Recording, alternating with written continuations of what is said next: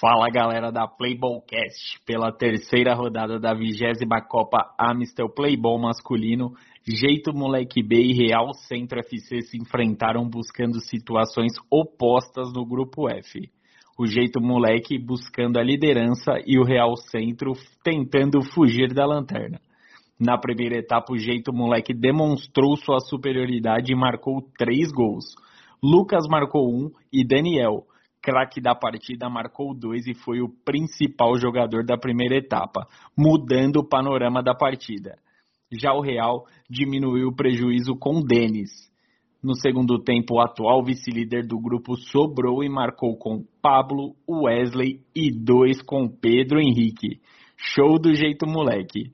Vinícius diminuiu para o Real Centro e deu números finais à partida. 7 a 2 para o jeito moleque B o jeito moleque demonstrou e mostrou o favoritismo e segue sendo um dos invictos no grupo. Sofreu poucos sustos durante a partida. A goleada deixa o jeito moleque na vice-liderança com sete pontos conquistados. O Real Centro segue na lanterna com nenhum ponto marcado e tem mais duas partidas para tentar a classificação para a próxima fase. Grande abraço a todos e até a próxima.